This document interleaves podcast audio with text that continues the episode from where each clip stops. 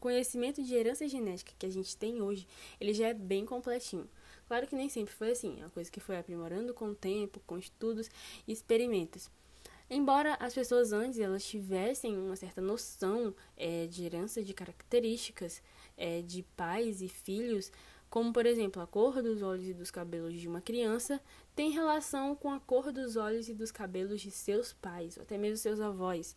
Não havia bem assim um entendimento que explicasse o porquê dessa situação. Além, é claro, do simples fato de que os filhos herdam características de seus pais. Tinha até a questão de que quando o filho era muito diferente dos seus pais, já duvidava logo de infidelidade. Hoje não é muito diferente disso. A diferença é que hoje é a forma de comprovar se houve ou não infidelidade. Na época não, então era muito mais suscetível a acusar de infidelidade, mesmo que não tivesse acontecido. E como uma questão de senso comum, as pessoas levavam como algo bem normal, é algo bem assim, normal mesmo, bem comum, essa coisa de herdar características dos pais, podiam até se perguntar por que que acontecia, só que muitos não iam atrás. Só que os estudiosos, eles sempre se destacam nessas coisas. E aqui que vem um nome muito importante, que é Mendel.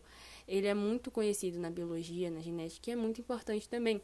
Aqui surgiu a segunda lei de Mendel, a lei da segregação independente, e ela pode ser explicada da seguinte forma: em cruzamento que estejam envolvidos dois ou mais caracteres, os fatores que determinam cada um se separam, se segregam, de forma independente durante a formação dos gametas, se combinam ao acaso e formam todas as possibilidades de combinação.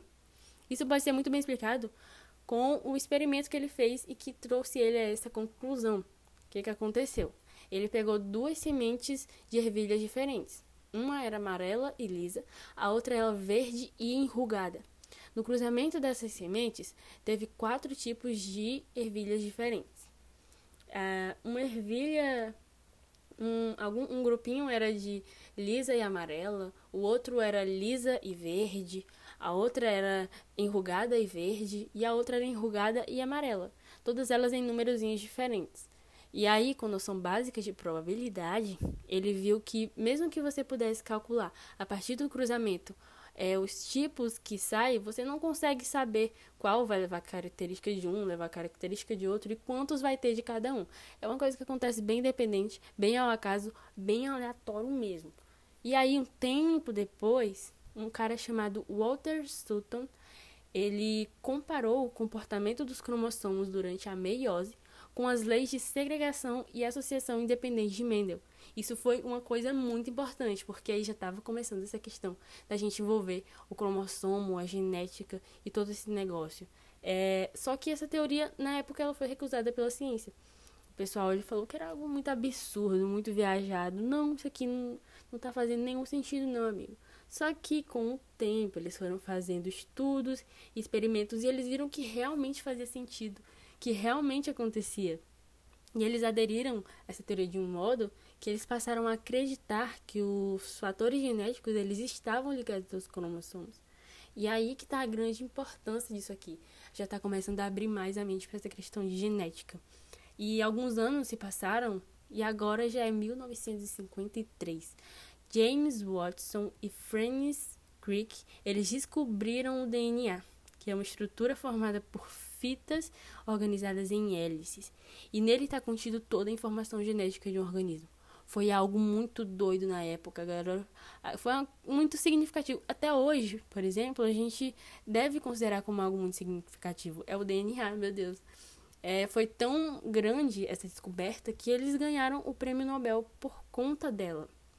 Hoje em dia, a gente chama os fatores hereditários de genes e a gente conhece bem a natureza deles. É, cada gene, unidade física e funcional de hereditariedade é um segmento de uma molécula de DNA.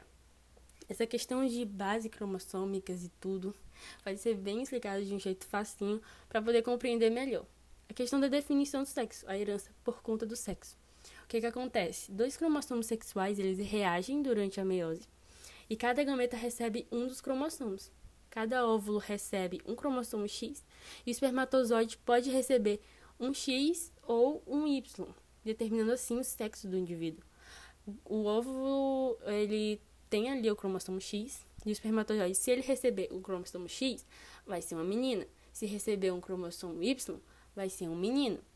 E assim a gente vai associando muitas outras coisas. E toda essa questão é de genética. Pode vir as doenças genéticas, os genótipos, os fenótipos e uma infinidade de coisas que tem. E tudo começou aqui, nessa questão das bases cromossômicas.